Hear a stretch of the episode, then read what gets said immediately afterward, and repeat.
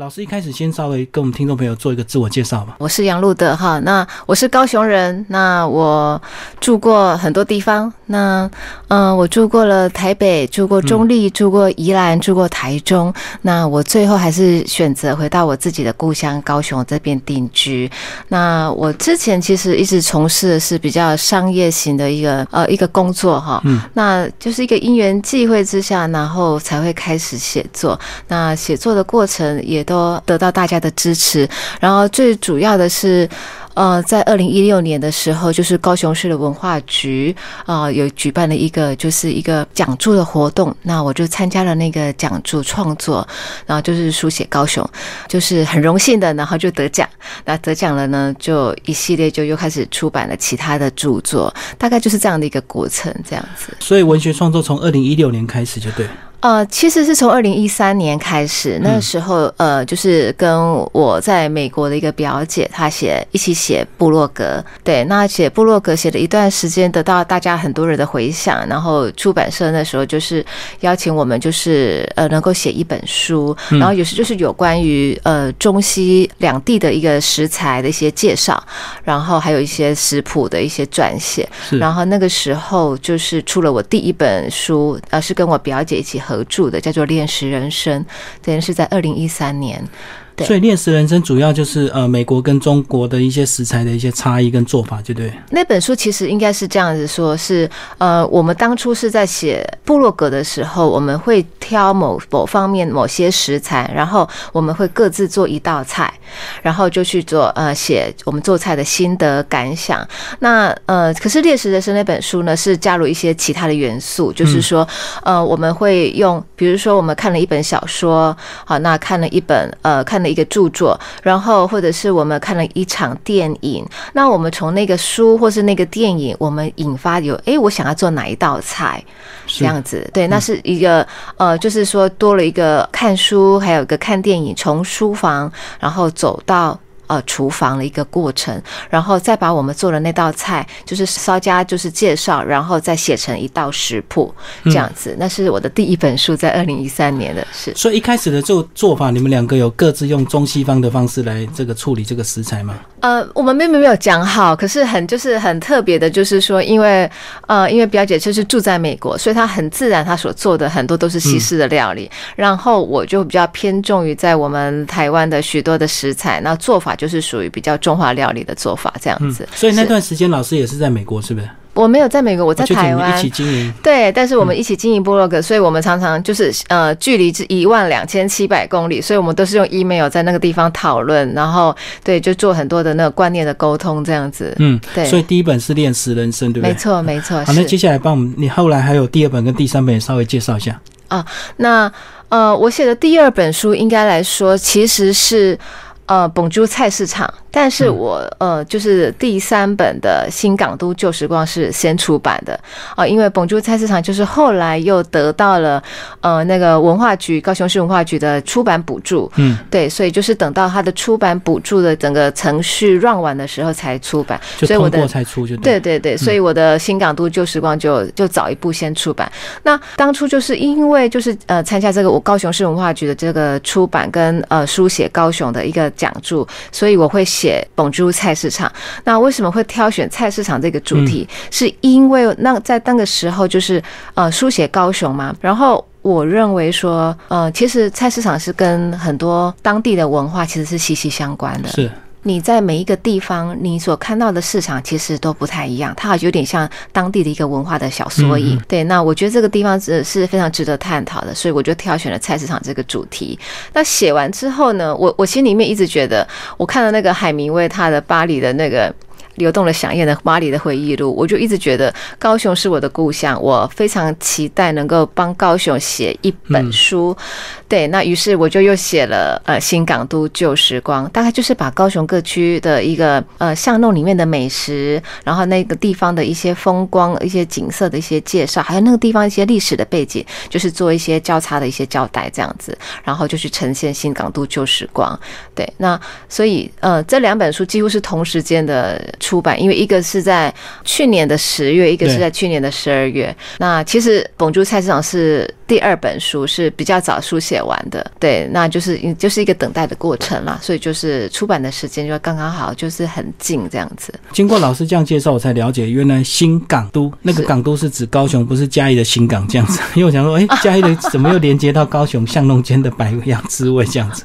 哦，是没错没错，因为港都就是高雄的一个另外一个别称。对，那呃，我会写新港都是因为港都它目这十年它有一个很大的改变。对，很多人就是十年前。来呃，到高雄玩，跟十年后会发现这十年高雄的各方面的建设就是有很大的一个突破，然后整个交通也都不一样了。对，那所以我认为它是新的港都，但是但是我探讨的是旧时光。嗯，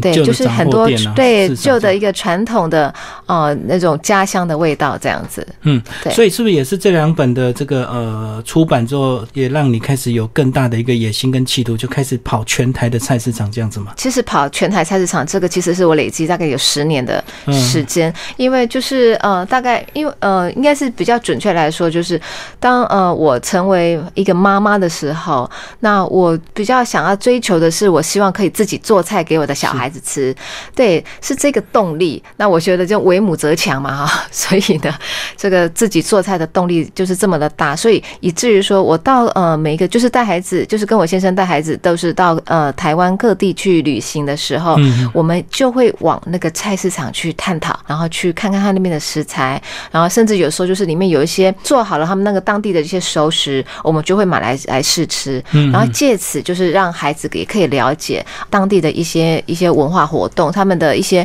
他们那里的族群，那他们吃的食物大概是什么样的类型？这样子。所以老师出版《台湾味菜市场》呢，收集了台湾这个二十八这个传统的市场哦。那你在出版前有没有想过是写给谁看？因为我们讲到，如果菜市场，如果说你自己没有煮对食材，没有兴趣，你可能对菜市场也没有。想要关注或者是不想走进去，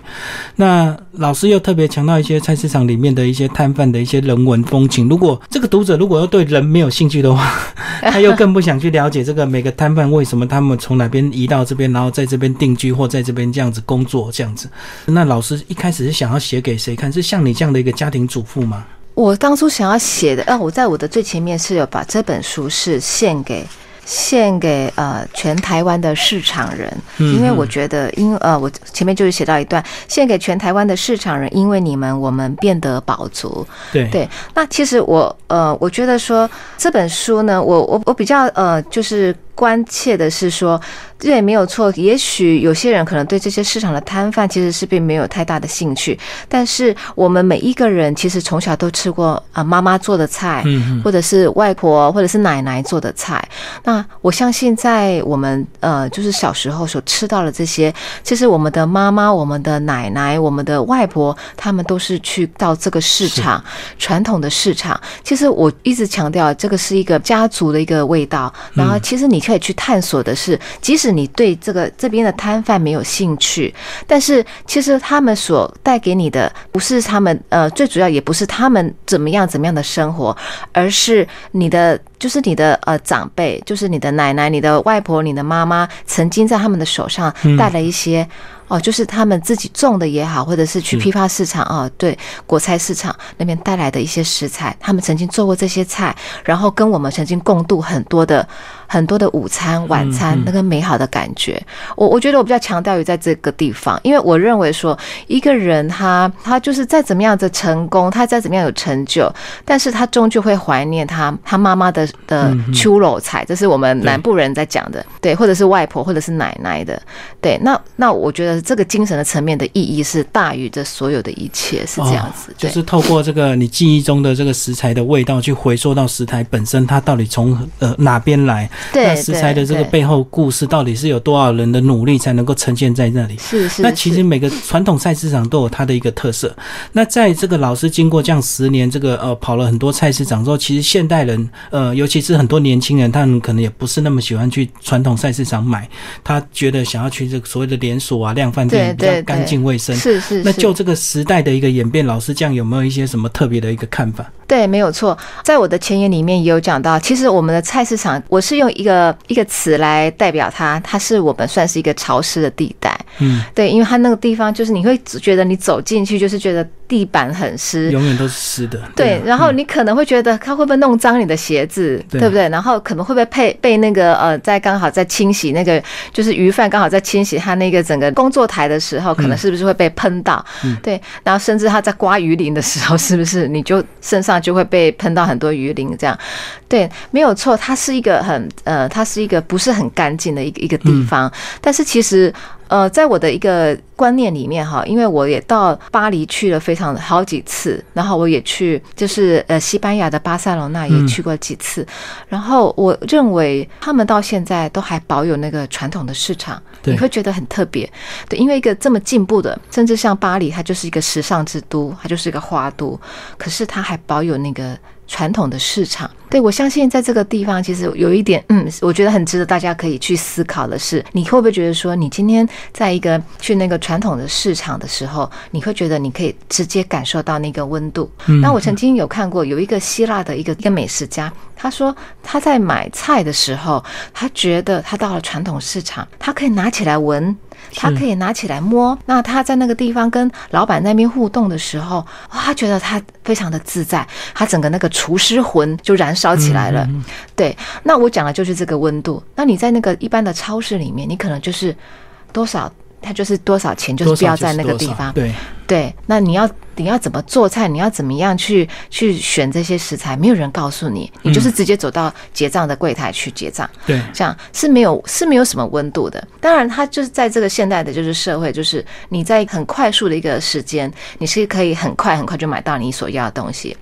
这是没有问题的，但是如果你想要享受那一种做菜的乐趣，其实我还是建议会到这个传统市场。我相信这也是呃，你在一个呃一个比较进步的一个国家，比如说我刚刚讲到了巴黎，或者是呃西班牙，或者甚至是希腊，你在那个地方，你仍然看到他们的传统市场是处于一个不败的一个地位。对，因为你在你看到了许多那些欧美的那些厨师，他们都非常倾向于会到那种传统市场去挑最新鲜的食材。嗯嗯，对，然后他们会跟那些菜贩或者是鱼贩、肉贩有一个有一个非常紧密的一个交谈是。对，嗯那他们在交谈的时候，他们就可以知道说，哦，现在最。最新的一个动向是怎么样？食材的走向是怎么样？然后今年这个菜是多还是少？今年这个这个猪养的好不好？那个这个牛养的好不好？嗯这个鱼呃的状况怎么样？这个都是就是一个最新的，然后第一手的资料。嗯那这真的是会燃烧你的厨师魂，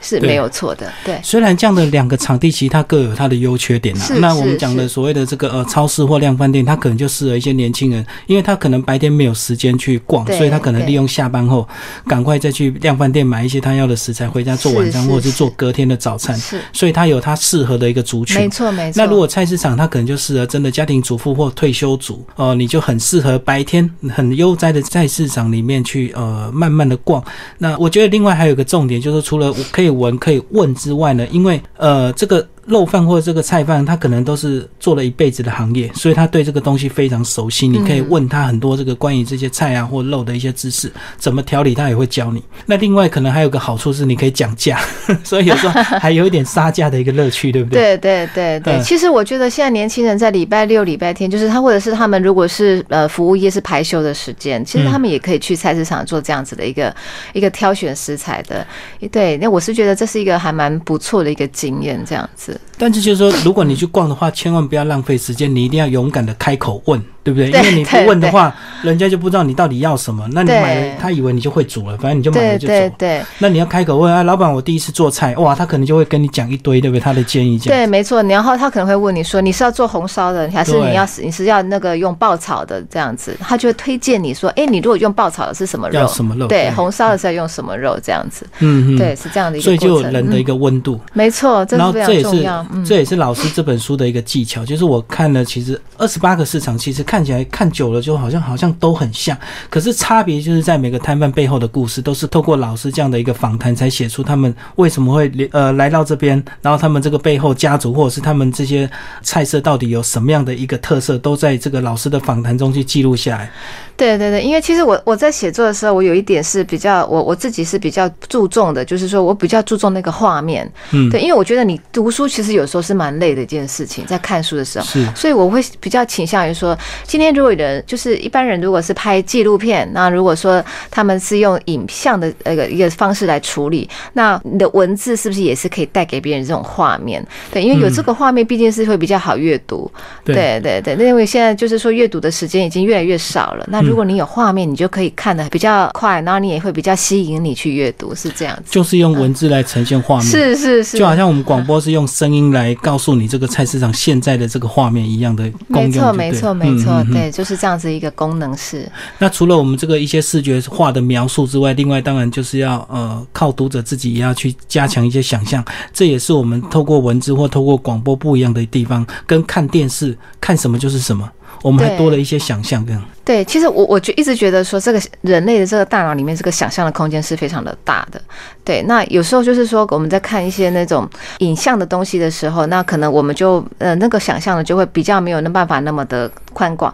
可是透过声音或是透过文字，你就是完完全全就是完全就是要靠想象的。对，然后你就发现那个想象的力量就很大，这样子，就整个大场面、大画面都可以出来这样。而且老师特别的地方都会挑一个特定的日子，然后真的就坐火车到当地，然后去逛路菜市场。一般人可能到那个地方，可能开车最快，然后直接就去观光景点，不会去想要逛附近的这个菜市场。对，因为我刚刚有讲到说，其实这算是我这十年来，就是这些地方其实我都去过了。那但是我这次呃会还在特别去，只是因为就主要是我想要拍就是最新的照片。嗯，对，我因为我觉得说有些照片虽然当时有拍，不过都已经大概过了一年两年，但是我就觉得我希望可以呈现给读者的是最新的，所以我就又再做了一次这样子一个旅行，全台湾菜市场之旅这样子。然后呃，我我选择搭火车的方式是因为其实呃，你如果去查很多历史。史书的时候，你会发现在台湾的这些市场，那么其实很多市场其实都是靠近火车站的。嗯嗯。所以，因为在当时就是说，整个日本人把这个整个铁路盖好的时候，其实就是火车站附近就是最繁荣、最热闹的地方。所以那个地方就是。让很多人去那里聚集，就商业中心啊，是是，所以那然后就会有一个呃小型、中型、大型菜市场的一个产生。对，那我觉得那个地方就是让我感觉是历史最悠久、最古老的，所以我觉得我走到那个地方去，我所做的不仅是呃菜市场，那我也走到一个台湾的一个一个历史的一个最古早的时候，应该也不是最古早，就是说在应该是是日本时代那个时候。对，那他从。呃，就是日本时代，就是整个铁路盖好的时候，它就形成了。那有一些有经过迁徙，那有些并没有，是它就一直都在那个地方。所以其实你踏到那个土地的时候，你可以很清楚的知道，就是可能这是在几百年前这个地方，你的祖先还有当地人的祖先就都在这个地方进行交易。嗯，这样。而且以前的这个货运物流没有这么发达，所以可能很多摊贩都是透过火车的移动到下个菜市场去卖，对不对？对对对，那这个就是日本人那时候就。是是盖这个铁路，刚好刚好是可以把整个西部的铁路都盖好了，那就串成了这个。菜市场就是全台湾，那我也正好就是坐着这个火车，然后呢就进入了，就像进入那个历史的隧道一样，然后我就这样一站一站一站，然后到每一个地方，然后到附近的市场。对，那所以我在我的书里面我会提到当地的有很多的呃一个历史的演变。嗯，对对对，我会把一些历史的东西也交代在里面，因为我认为说今天你你在逛菜市场的时候，你也必须要去知道哦它的由来、它的背景。是啊，是。对，这是非常重要的。对你不是说。哦，好像就是说我就是家庭主妇，就是去买菜。No，不是这个样子。当然，我们已经在这个时候是知识很爆炸的时代。对，我们当然是可以多吸收了很多的知识。你可以知道说你在那个地方，在那个市场，在那个周遭曾经发生什么样的事情，然后那样的事情又造成什么样子影响，然后导致哦现在的市场又是怎么样的规模，怎么样的发展？真的很对，对这个是有连带关系的。而且当你走过一趟菜市场之后，你会发现有一些食材真的是比你想象中意外的便宜，对不对？哦，真的。东西这个。做起来成品可能要一百两百，可是那个食材本来的价钱可能才二三十块，甚至到这个每次菜市场要收摊的时候，就变一篮全部多少钱这样子。对 对对，没错。这，这个主持人非常经验很丰富，都很了解。对，就是这个样子。然后呃，市场就是有这样的一个特色。对，那你是可以你是可以讲价钱的，那你也是，他有时候会送葱，会送姜，哈，送什么九层塔，然后最后的时候他要收摊的时候，他就想要回家了。我转播胜利开需要给哈这样子。对，而且现在很流行的一篮多少钱比较快啊，根本就不要让你挑东挑西，他直接先帮你挑一篮一百，一篮一百，然后什么对对对对对，像像那像那呃有一些海鲜也是嘛，对对，它也是就是一篮一篮一篮，然后就多少你其实你是很方便的，如果呃你没有什么时间，你就可以这样子。赶快就带着就走了。其实它跟超市的那种感觉其实还蛮像的。对对对对对。但是如果如果说如果说你是一个厨师，或者是你是一个专业的，你可能就会在那个地方，可能就必须要透过自己挑，因为你必须你就要呈现的就是要给给这些消费者、这些顾客这样子。那如果你不是那么懂的话，其实基本上老板都是可以信任的，因为他可能长期在这边摆摊，他也不敢卖一些坏掉或不好的东西给你这样子，因为很快就会传开这一摊卖的东西不好，这样子乱推荐呢。对啊，你甚至可以拿回去退啊，对不对？对对 对。然后他就可能就会很难看，因为这对他的信用来说也是一个很 很大的败笔，对不对？对啊，因为像这种基本的这个呃菜啊、肉啊、鱼啊这些，基本都是固定摊了，所以他们不可能像一些有些人，我还知道菜市场有些卖货品，它其实是要流动的，因为你不可能每天缺这个日常五金，所以他可能每天都要跑不同的菜市场。嗯，是是是，没错，的确在这个市场里面，其实你可以看到有一些是，比如说他就固定我礼拜一、礼拜三来这里，然后二四到哪里这样，对他可能。而且他他跑的地方可能范围是很广，对，有时候就是可能，呃，像台北可能他又跑到桃园啊，跑到那个新竹那边去摆摊，这都是有可能的。所以菜市场有还有所谓的日租型摊位，就是每天可以租的，就是每天接洽这些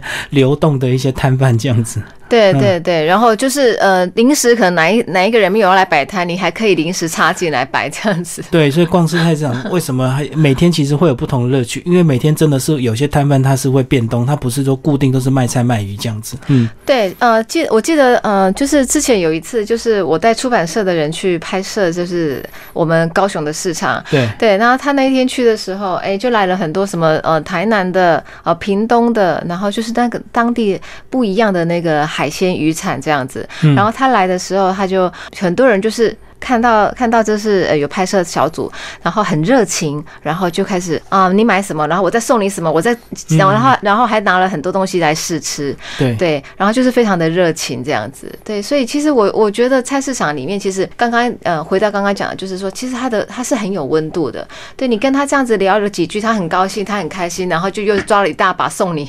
对，那就那就不止就是说啊买什么送什么的一个，对他还会有。有一个想要跟你做朋友、交朋友，然后说啊，来来来，在家里讲，然后就会可能就拿一大把来送你吃，这样子。对，因为基本上他们他们都是长期摆摊的，所以他们一定要顾客最好每天回流，所以他很乐意跟你建立情感这样子。对对对。嗯，甚至你买几天之后，他就会记得你今天哎是不是要买什么，因为你昨天买的是什么，这样他就知道记得你的这个喜好这样子。对对，市场其实它也是一个，就是我觉得它是一个人类很基本的一个经济活动的一个雏形，这样子。嗯，对对，就是说从很多年以前，还大家就是开始以物易物的时候，就开始这样的一个市场的一个活动，这样子。好，那现在就请老师我们来开始聊一些呃比较特别的市场，好不好？其实呃从北到南到台东几乎都有。那我想要先请老师来介绍最北的这个基隆这个仁爱市场哦，它好像是一个非常卖海鲜非常多的一个市场，对不对？因为就近就是海港这样子，对，没有错。其实我我我曾经听过有一个，就是呃，就是一个朋友曾经有提到说，哈，他因为他们是台北人，然后他就讲到说，他从呃以前呢，就是小时候啊，然后就是呃家人呐，就是半夜的时候会带他到到基隆的那个卡玛店那边，然后对对，然后去那边买鱼，买买很多海鲜，然后甚至在那个地方就喝起的鱼汤，而且还是还那个鱼内脏的，就现宰现煮这样。对，而且是鱼内脏的汤，脏这样子，就是说都是内脏的部分。那个地方可能那种部分可能很多人就是把它丢掉，嗯，对。但是在他们呃，就是卡马丁那边，就是说他们有很多，其实基本上他们就是以特嗨狼对，然后来这个地方教，啊，就是呃有大船进港的时候，然后把他们的渔获拿来这样。其实他们对这种食物其实是还蛮喜欢的，对。虽然说它好像就是被丢弃的，但是他们就是呃什么东西都可以吃，对。那这个东西对他们来讲也是一种美味，而且是一个蛋白质很高的一个补充的来源。嗯，对，就是那个内脏鱼的内脏这样子。对，那那我我就觉得说这个地方其实基隆是一个很特别，因为它就是在台湾的最北部这样子。然后它所捕获、它所捕捉的鱼获，其实除了就是说除了太平洋、台湾海峡，那还有。就是中国那边的东海，它的渔获所捕捉的其实是呃，算在台湾里面，我觉得是真的是最特别的。嗯，范围比较广，对，范围非常的广。所以你到呃基隆的这个仁爱的市场的时候，当然就一定要看的就是这个渔获。那它最多的也是渔获，嗯，对。但是它里面其实有一些猪肉摊，但是它的猪肉可能就是从苗栗啊啊上来的，对，那边上就是去，所以不多。对，所以我就说它的特色就是整个就是那样，它的它的鱼鱼市场这样子。然后我觉得我去逛那个基隆的市场，我觉得我个人觉得最棒的就是说，哦，我看到它有很多那种腌制的那种呃石头蟹，还有一些吃的，对，还有一些蚌类。那这些我我不晓得台北这个地方的状况怎么样，但是我在台北我好像也还没有看到。对，但是我跑台湾的这样子，我也没有看过。嗯，对，所以我认为它是它最特色的。而且我我我记得那时候我去买的时候，他还说啊，刚刚呃，我我我去买的时候，就是说呃，我刚第一次没有买，但是我就是走了一圈绕回来再买。要买的时候，他就说刚刚那一那呃那那 整个一大锅全部都被买走了。那我就觉得啊，好惊讶哦，怎么会这这么快，然后买了那么多？那原来是因为那时候刚好是下午大概三点，然后。有很多我不知道，金融人可能他们就是很。就是有一种浪漫，然后就是在下午三点的时候，其实你就可以在街头看到有某一些小吃店或者是海鲜店，那就是有一些人已经在那个地方就是开始开啤酒，然后在那个 地方，对他们的下午茶文化，我想对有老一辈的人来说，应该就是像那样子的类型的。然后他们就是整批买了石头鞋去那个地方，然后我还记得那个就是那个海鲜的那个老板娘，还跟我讲说啊，这个 K B 都赞的呀，啊，大家都拿来配。秘鲁这样子，对，所以我想就是在他们那个地方是很特别的一个特产，我我认为对。那当然我也买了一些 来吃，没有什么肉啦，嗯，对，就是小螃蟹嘛，这样。所以就是那个嚼劲就对了，就是咬它的那种壳这样子脆脆的。对对对对对，然后可能那个那个味道，因为它放了很多蒜头、酒浆，然后九层塔之类的，然后一些香料，所以。基本上，我觉得可能配啤酒应该是很很合适、很搭这样子，有点像修酒雷这样那种重口味，对不对？呃，对对对，没有错，就是类似那样子的味道这样子。对，那所以我我就觉得说，哎，在当时我就觉得说，因为我到后来我走出去外面的时候，也果真看到就是有很多人就是在路边，然后就是真的就是桌上就是有一些小吃哈，可能就是一些。呃，一些就海鲜啊，就是比如说有虾啊，有鱼啊，有烤鱼啦，对啊，然后就是有这样子一个小点心，然后大家就是桌上每个人都都一罐金牌啤酒，然后大家都在那边畅饮，然后聊天聊得很开心。对，那这一点其实我我觉得我在其他地方是比较少看见的，那可以知道这是一个海港文化。因为一般会喝的话，有时候都是宵夜的时段，是是没有错。那我觉得下午喝至少比宵夜还健康一点点，至少以时段来讲，对，以代谢来说是比较好的。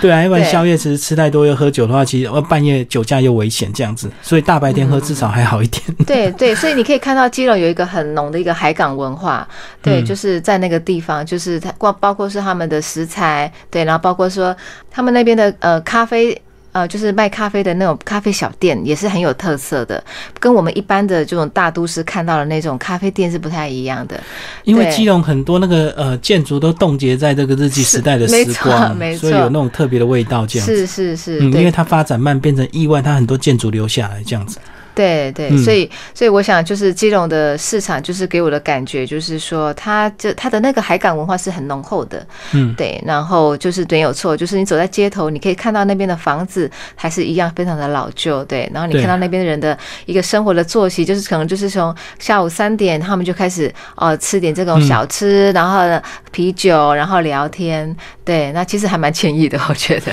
对啊，所以听众朋友呢，到基隆不要只有走到这个呃庙口吃小吃，其实再走往前一点点到仁爱市场、卡巴丁鱼市场，其实会有更多意外的收获。对，你就会发现原来海产是这么便宜，海鲜是这么便宜，对不对？因为你在店里叫料理感觉很贵，可是你买自己买食材回家料理，其实就很便宜。对对，我想就是如果你们有到那个呃到那边去买过鱼的话，我想光是这种鱼货的话，它的价钱呃它定出来的价钱跟你在台北的市场对，买的价钱真的是差非常的多。而且我知道很多这个海鲜店都会半夜去那边挑最新鲜的货，然后赶着回去自己的店里早上开店用这样子。对，呃，对，没错，即便是呃，不管是那个呃海鲜店，其实台北许多的传统市场，他们也都有做这样的事情，就是到基隆自己去那边选。对，去那个地方批货，所以他们来的那个鱼货都非常的新鲜，对，然后就标榜这都是基隆渔港的，对，嗯但是可能价钱就是呃不低这样子，对，因为他他还要花了一点时间跟这个 去去对对对，我觉挑得这个。工资是还蛮蛮对蛮需要把它计算进去这样子。那这个仁爱市场，你标题是写那年多余的哈瓦那，是不是多余的哈瓦那？也稍微帮我们介绍这个典故好不好？对这个多余，因为呃，我想大家都知道，就是基隆这个地方，就是它就是属于比较多雨潮湿的气候嘛。嗯，对，就我相信，我相信它的潮湿应该是更胜于台北吧，就一直在下雨这样子。对，那它那个地方的建筑，你就可以看得出来，外面就是很潮湿，然后就很多那种黑黑的那个、那个算是算是潮湿的那个青苔吗？或者是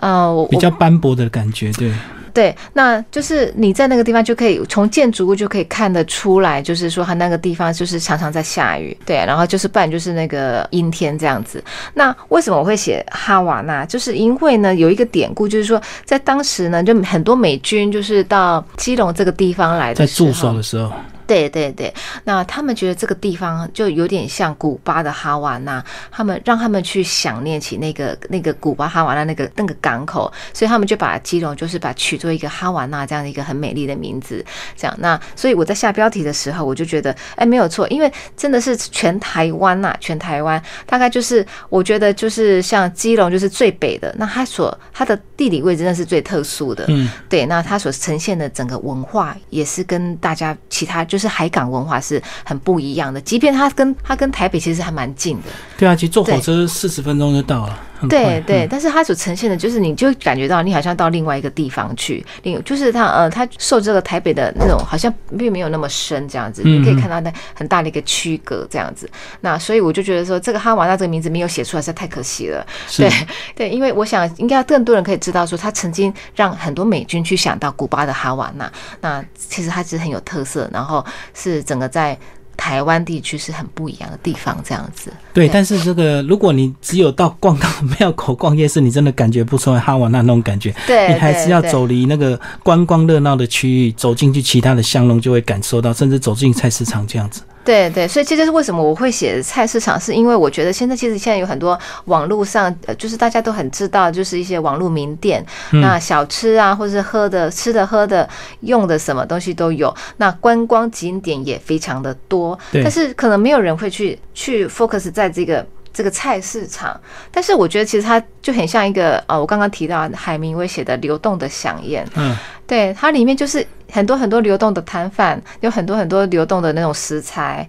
对，然后它里面其实很像一个小型的博物馆，对，嗯对，这是我觉得它很特别的地方，所以也很值得，而且它是没有包装过的，是很淳朴的。对，他就是很真诚，就是很自然的呈现，所以我觉得他是你要去认识一个地方，那我觉得它是一个很好的选择，因为你在观光景点，你可能看不出来太多东西，对，那你在就像刚刚讲的那个，可能一些夜市啊什么，你可能就觉得，哎，好像全台湾的夜市好像都差不多，都差不多，嗯，对，但是你到市场，你就会看到它还是有很多不一样的地方，因为里面的人不一样。对，人不一样，他有一些私房料理或私房的腌制的一个功夫，他卖出的东西自然然就不一样。对，族群不一样，思想也不一样。对，嗯然后那嗯那很自然而然，它带出来的食材就会不一样，是这样子。我们刚刚介绍是这个基隆的这个仁爱市场，那接下来我们来介绍这个中部台中的一个市场，来帮我们介绍一下。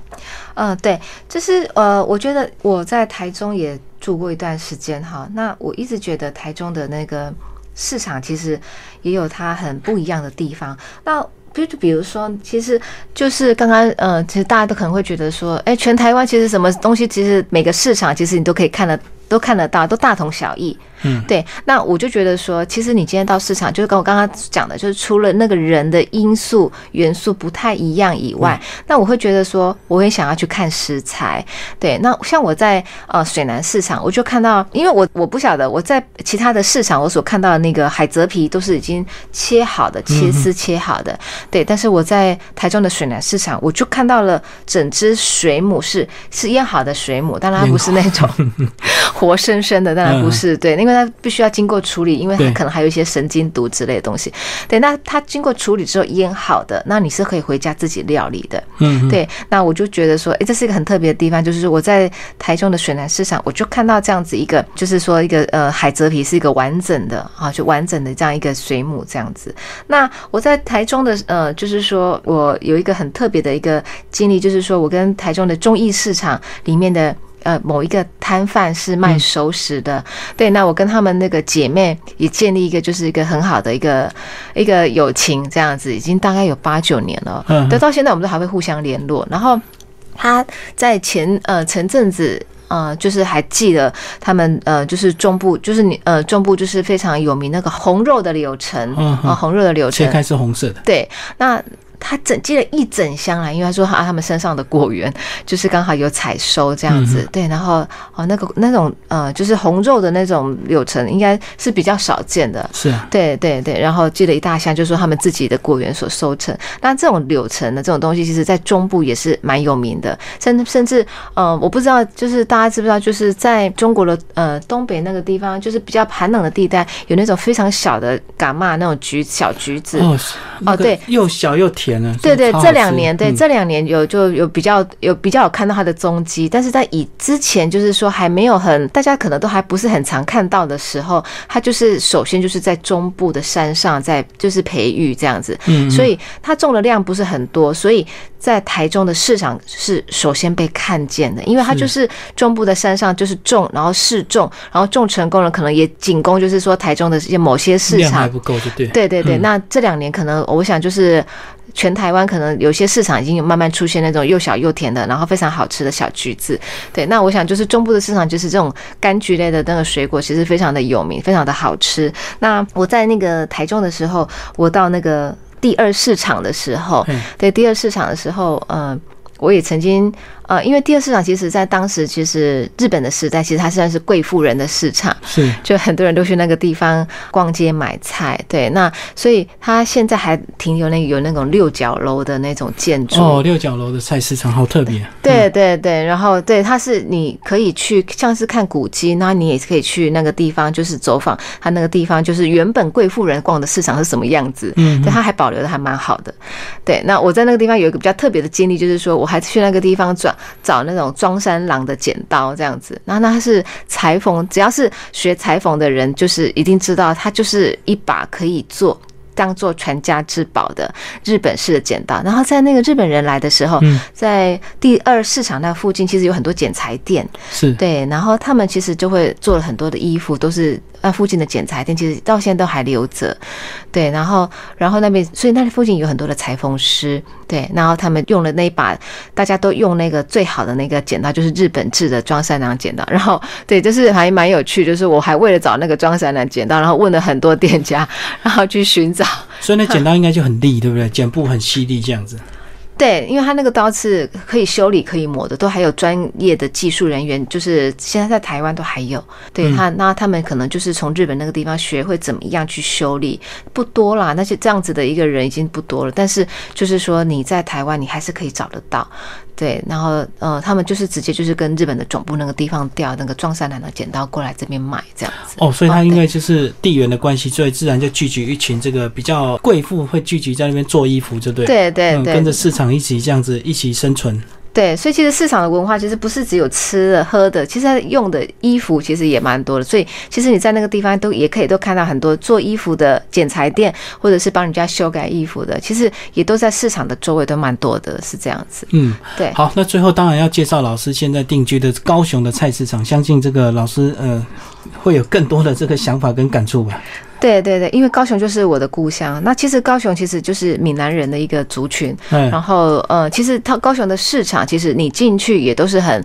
嗯、就是你到哪一个市场，其实你都可以感受，就是那种闽南的，就是那种闽南文化。是对，然后在里面就是大家都是说台语的，然后都是很开朗的这样子，然后会有些跳楼大拍卖啊嗯那种的。对，那其实高雄的市场其实还比较特别的，我觉得就是因为就是在这样全部都是闽南。都是闽南族群，所以你到高雄的时候，你会发现啊、在美浓那个地方有一个客家族群，那那个客家的文化真的很完整的被保留下来，完全没有受到外界任何的干扰，嗯外任何的影响，它就是很独特的一个客家文化，所以在它那个地方的一个市场，其实就是很特别的，因为它就是客家的文化嘛。那你知道那个地方去的，我到那个地方去的时候，我会发现说，其实它的市场没有，并没有很大，它就是小小的，然后呃，就是。但是那些菜贩大部分都是自己种的，对哦，他们可能在河川那边就是有一块地就种一种就拿来卖，